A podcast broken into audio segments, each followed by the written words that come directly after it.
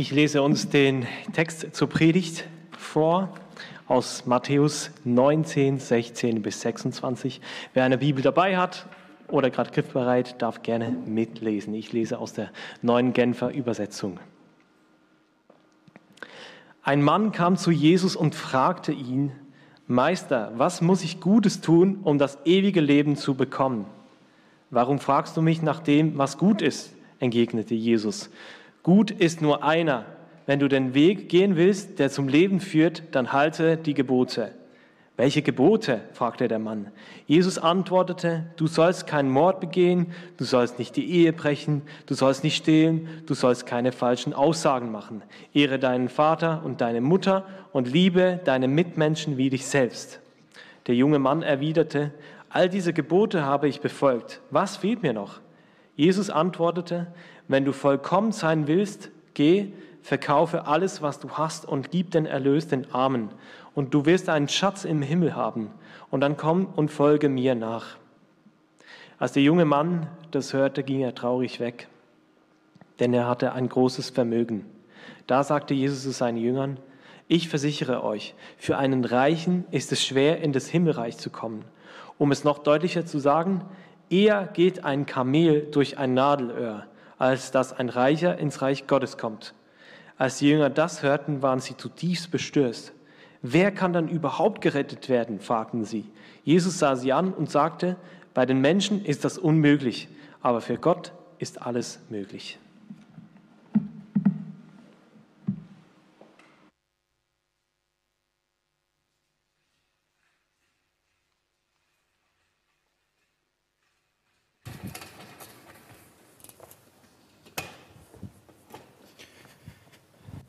Vielen Dank, Simon. So. Ich habe es gleich, kann sich nur noch um Stunden handeln. Hey. So.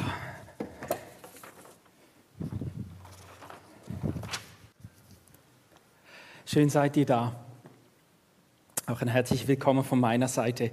Hey, am Anfang brauche ich eure Vorstellungskraft. Ihr dürft dazu die Augen schließen, müsst nicht, aber ist eine Variante, die man machen kann. Und zwar geht es darum, stellt euch vor, ihr seid bei der Krone im Auto beim Kreisverkehr. Dann biegt ihr ab, Kronenrhein nach unten. Ja, geht momentan nicht, egal. Trotzdem vorstellen, ihr könnt es euch ja vorstellen, ich weiß, dass es lokal momentan nicht geht.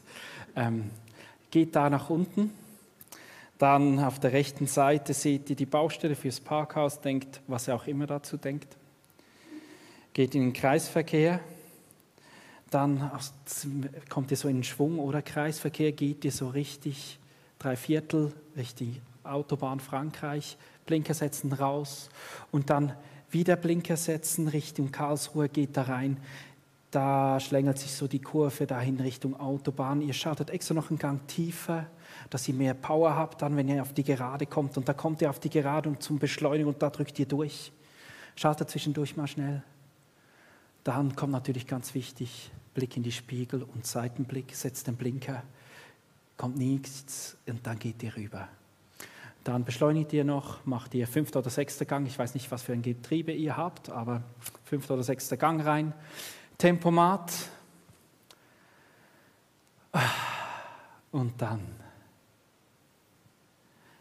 merkt ihr, dass ihr nach Basel hätte gehen sollen.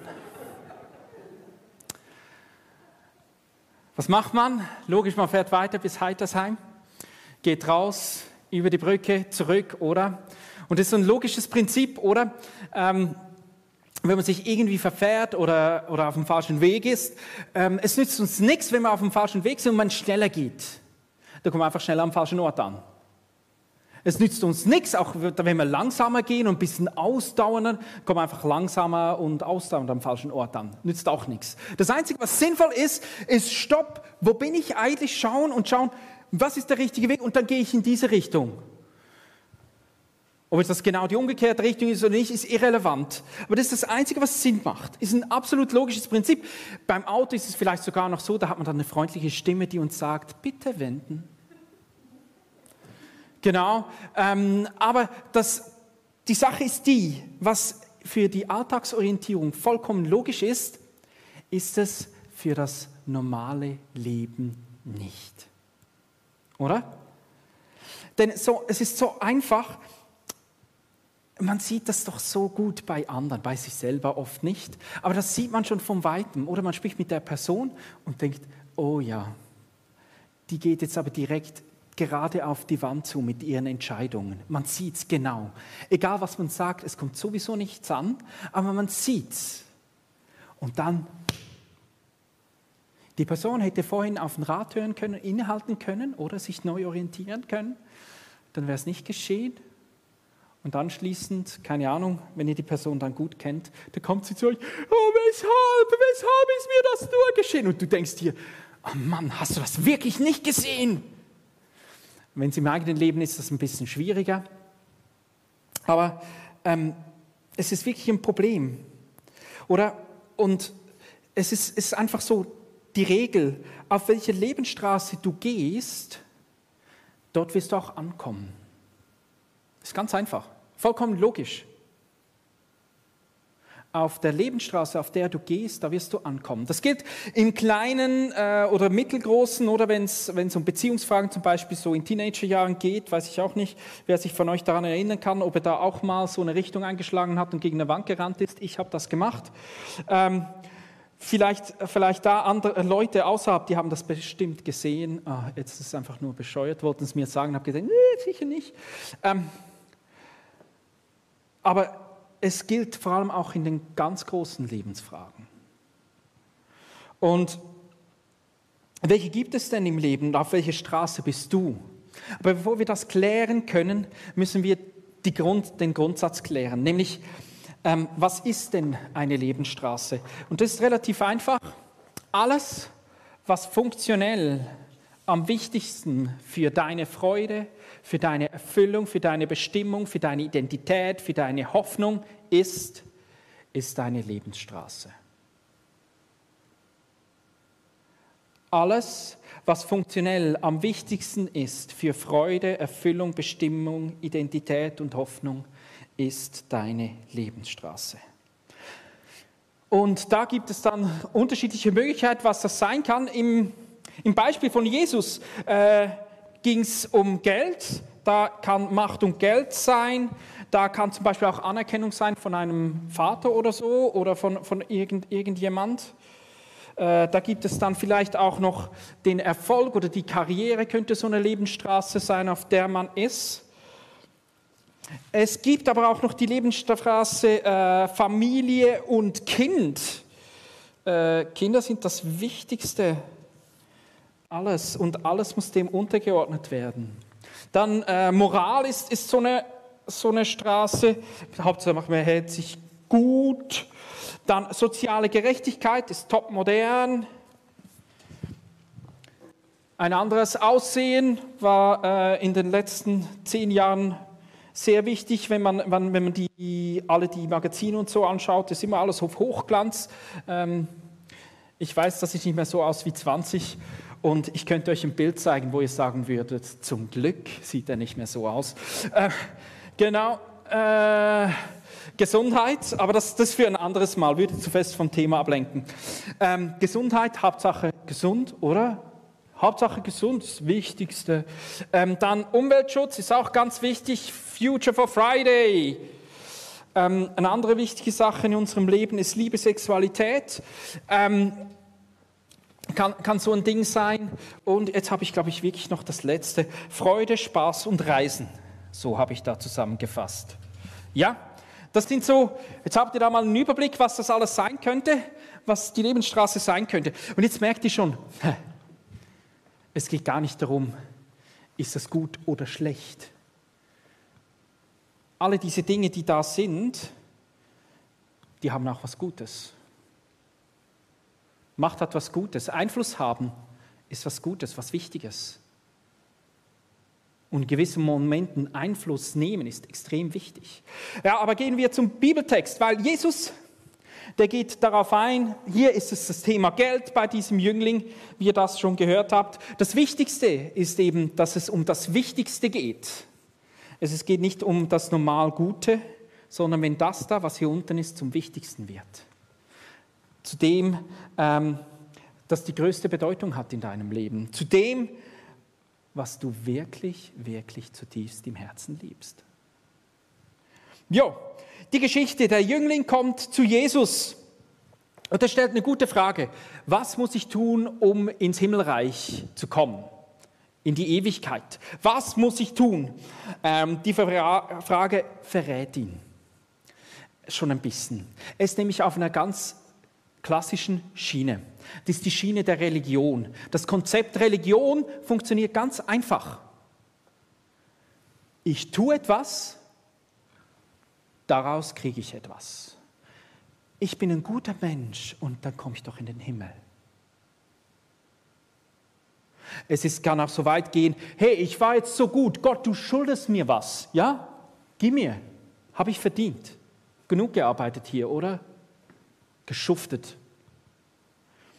Das Konzept, und das Konzept findet sich in, in den Weltreligionen.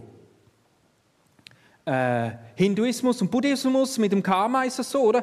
Wenn du genügend Gutes getan hast und nicht zu viel Schlechtes, dann ist deine Waagschale, äh, ist ja andersrum, ähm, dann ist deine Waagschale hier schwer mit den guten Taten, dann kommst du halt in ein besseres Leben oder halt eben nicht.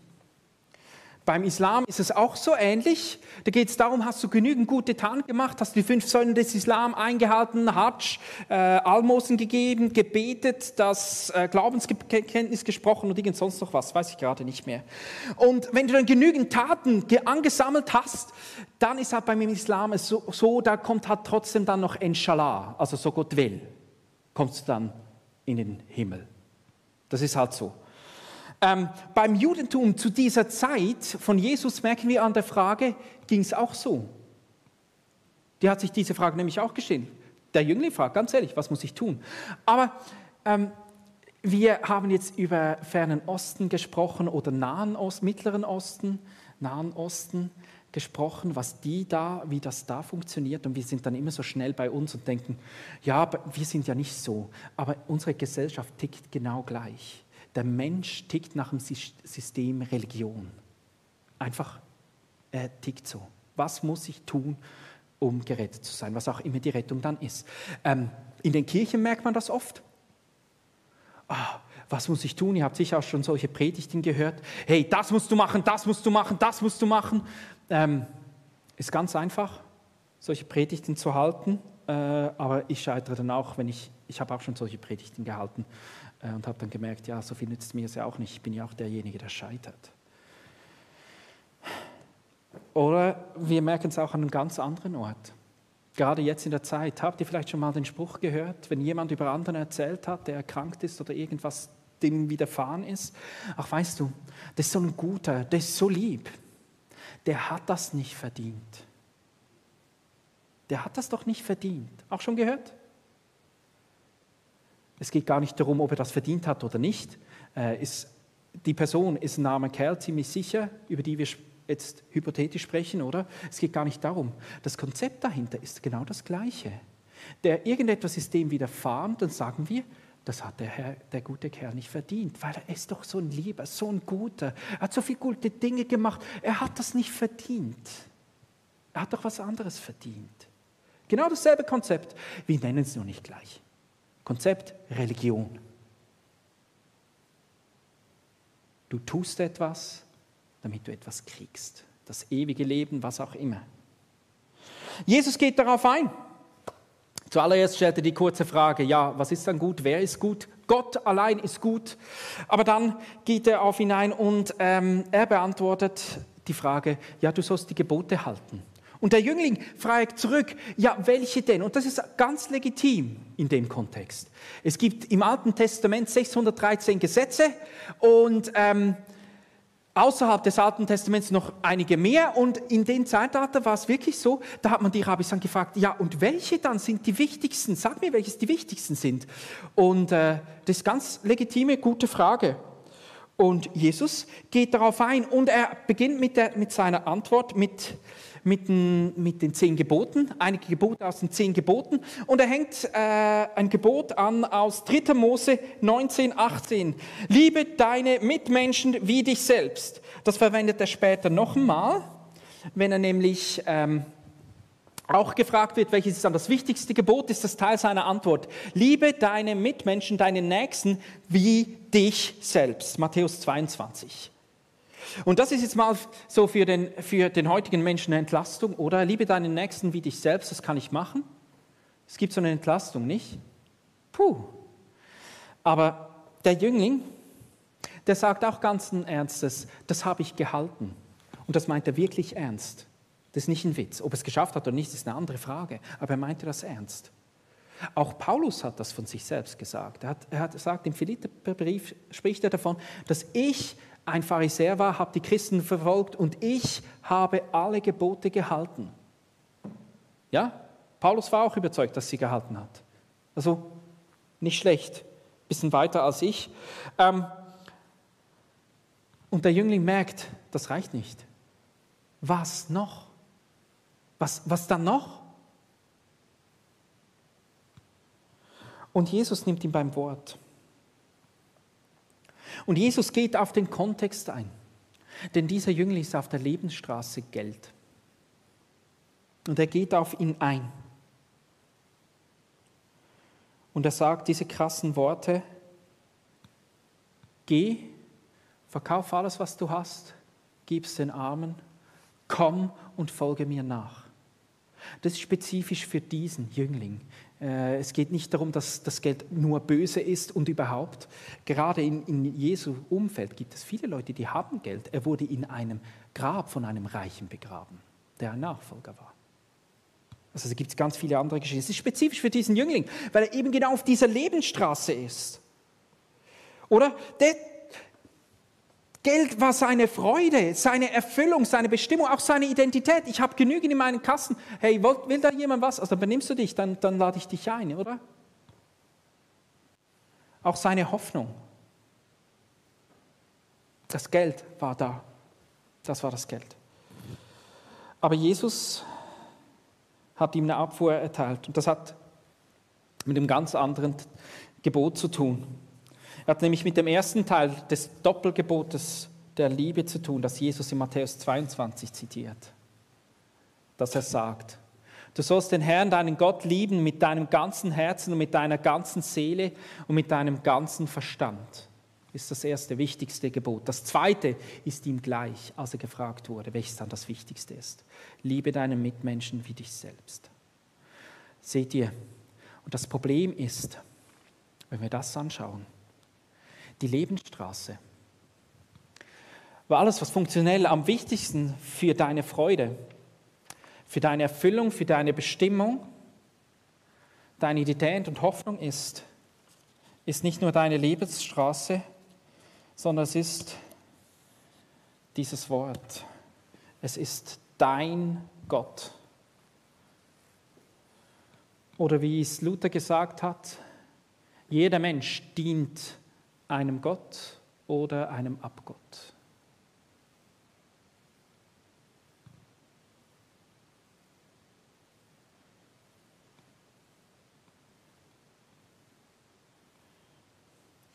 Oder? Und das ist die Schwierigkeit. Jesus spricht hier direkt diesen Jüngling an, diese Lebensstraße, auf der er ist. Und wir haben alle, egal wie lange wir mit Jesus unterwegs sind oder überhaupt noch nicht, mit Jesus unterwegs ist. Es ist alles irrelevant. Wir haben alle mindestens eine Tendenz zu mindestens einem dieser Punkte. Vielleicht sogar zwei, drei. Bei mir ist das Geld. Ich mache mir immer Sorgen, dass wir dann, wenn wir einmal in Rente gehen, nicht genügend Geld haben. Hat mich immer voll bescheuert. Aber es ist einfach so. Und ich muss immer aufpassen. Wenigstens weiß ich es, dann kann ich aufpassen, dass mir das nicht so wichtig wird. Oder, aber, und die Sache ist die, all diese Dinge, wenn wir sie verkehren und als Wichtigstes nehmen und unser Gott ist, dann dienen sie uns nicht mehr, sondern wir dienen ihnen und dann gehen wir daran kaputt. Macht und Geld, wir gehen daran kaputt. Ich weiß nicht, ob man mehr als 4 Millionen Euro wirklich braucht im Leben, aber es gibt Fußballer, die verdienen pro Jahr, glaube ich, 10 Millionen oder noch mehr. Oder irgendein Manager oder irgend weiß nicht was. Und die brauchen immer mehr, immer noch mehr. Oder in der letzten Wahl haben gesehen, wenn jemand die Macht verliert, wie man damit umgehen kann. Was Macht mit der Person macht. Oder da die Anerkennung, es gibt Menschen, die haben große Firmen aufgebaut, weil ihr Vater ihnen einmal gesagt hat, als sie ein Kind waren, du bist nix, du wirst zu nichts bringen. Waren die so angespornt, die haben riesen, riesen, riesen Firmen aufgebaut und dann, was ist geschehen? Der Vater ist gestorben und die machen weiter, machen weiter und warten immer noch auf die Anerkennung von diesem Vater. Der Vater dann endlich mal sagen würde aus dem Grab heraus, ja, okay, jetzt hast du es geschafft, doch hast du was erreicht. Und die gehen kaputt daran. Erfolg und Karriere, Ellbogen raus, nur noch ich zähle, alle anderen hinter mir lassen. Egal, wenn die draufgehen. Am besten, wenn ich sie runtergemacht habe, noch einen rein, damit sie sicher noch nicht später dann kommen können, von hinten. Dann bin ich sie los. Ebenso Familie und Kind. Wenn nur der Erfolg des Kindes im Zentrum steht, alles dreht sich nur noch um diesen neue Sonne Kind. Und alle, die Eltern selber, drehen sich nur noch darum und um den Erfolg dieses einen Kindes. Auch Familie. Das ist nicht gesund. Und ich, ich wage zu behaupten, hier an dem gehen viele Ehen kaputt. Weil einfach das Falsche im Zentrum steht. Dann die Moral ähm, ist auch so eine Sache, oder? So das Bessertun. Da macht man auch alle anderen fertig, oder? Ja, Simon, jetzt musst du halt noch mal, wahrscheinlich im ersten Gottesdienst so, oder? Ich, ist so einfach für mich, oder? Er ist ja noch in, Einbild, in, äh, in Ausbildung, in Einbildung. Genau, das stimmt auch, passt auch gleich dazu, oder? Ich meine, ich meine, schlecht ist er ja nicht, aber wenn ich auf dem Niveau wäre, wäre ich ja ehrlich nicht zufrieden, oder?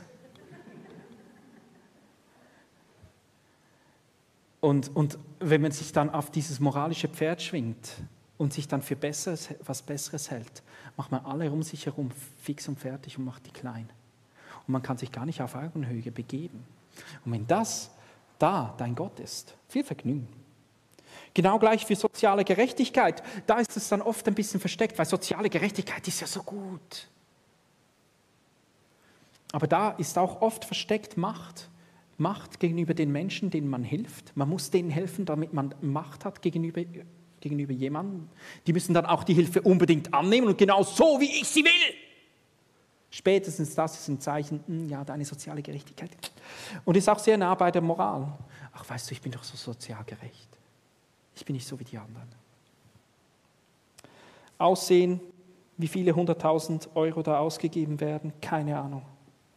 Gesundheit, Hauptsache gesund. Das Leben ist lebenswert. Solange man gesund ist, da hat man Freude, Erfüllung, Bestimmung, Identität und Hoffnung. Und wenn es dann nicht mehr ähm, gesund ist, dann ist es nicht mehr lebenswert. Die ganze Sterbehilfe, aktive Sterbehilfedebatte geht genau darum. Da wird die Gesundheit zum höchsten Gut erhoben. Umweltschutz ist auch so, sowas, oder? Das ist wichtig, aber irgendwo müssen wir funktioniert nicht aus. Und bei Liebe und Sexualität ist es so, wenn, wenn Liebe unser Gott ist, dann sind, werden Erwartungen an unsere Ehepartner gestellt oder mit dem wir die Beziehung führen, die die gar nicht halten kann. Die ist komplett überfordert damit. Und jemand kam nach dem ersten Gottesdienst auf mich zu und hat gesagt, weißt du, überfordert ist die eine Seite, die andere Seite ist Missbrauch. Und ich glaube, das ist richtig. Und man stellt sich dann mal vor, wenn dann das Gegenüber in der Beziehung mal Krise hat, wie das Konstrukt zusammenfällt, wenn mein Partner meine Freude, meine Erfüllung, meine Bestimmung, meine Identität und meine Hoffnung ist und der zweifelt an der Beziehung. Was geschieht dann mit diesem Kartenhaus?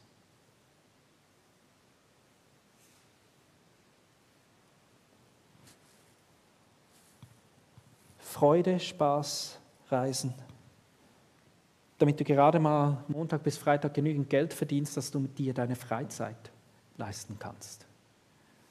Egal, was du tust. Das ist auch ein beliebter Volkssport. Ihr merkt, irgendwo finden wir uns wieder. Irgendwo. Jeder von uns. Es gibt keine Ausnahme, bin ich mir 100% sicher. Und es ist so gut, dass Jesus diesen Konzepten hier eine Abfuhr verteilt und dem Konzept Religion sagt, du funktionierst nicht. Aber das Tolle ist, der Jüngling, der dreht sich ab und geht fort. Und Jesus, dem ist das nicht egal. Der sieht das und der hat ihn lieb gewonnen. Und das tut ihm weh. Er möchte das nicht.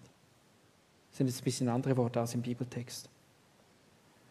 Aber er möchte das nicht. Und er erklärt dann seinen Jüngern, weißt du, für einen Reichen ist es schwierig, in den Himmel zu kommen.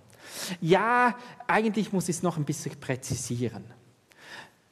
Wisst ihr, das ist wie, äh, es ist einfacher, dass ein Kamel durch ein Nadelöhr geht, als dass ein Reich in den Himmel kommt. Und jetzt, um das wirklich verstehen zu können, ähm, das Nadelöhr ist nicht das, man hat mir das als Kind beigebracht, hat man gesagt, ja, da ist ein großes Hauptstadttor und das ist nur ein kleineres nebenher, das in der Nacht, wenn das große zu ist, dass man trotzdem noch in die Stadt kann, das ist das Nadelöhr. Ähm, das ist eine romantische Vorstellung aus dem 19. Jahrhundert. Ja? Das ist das, was es ist. Was gemeint ist, ist wirklich ein Nadelöhr und Kamel, das größte Tier, das da in der Gegend lebt, wo Jesus das erzählt hat. Geht das da durch? Nee. Ist es möglich? Nein. Das will er sagen.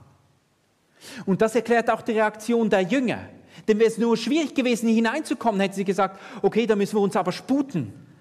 Aber die haben gesagt, die haben sich angeschaut und haben gesagt, ja, aber die waren außer sich. Und ich, wer dann? Wer kann dann gerettet werden? Weil Reichtum war ein Zeichen von Segen und, und Gottes Fürsorge. Das haben sie gedacht.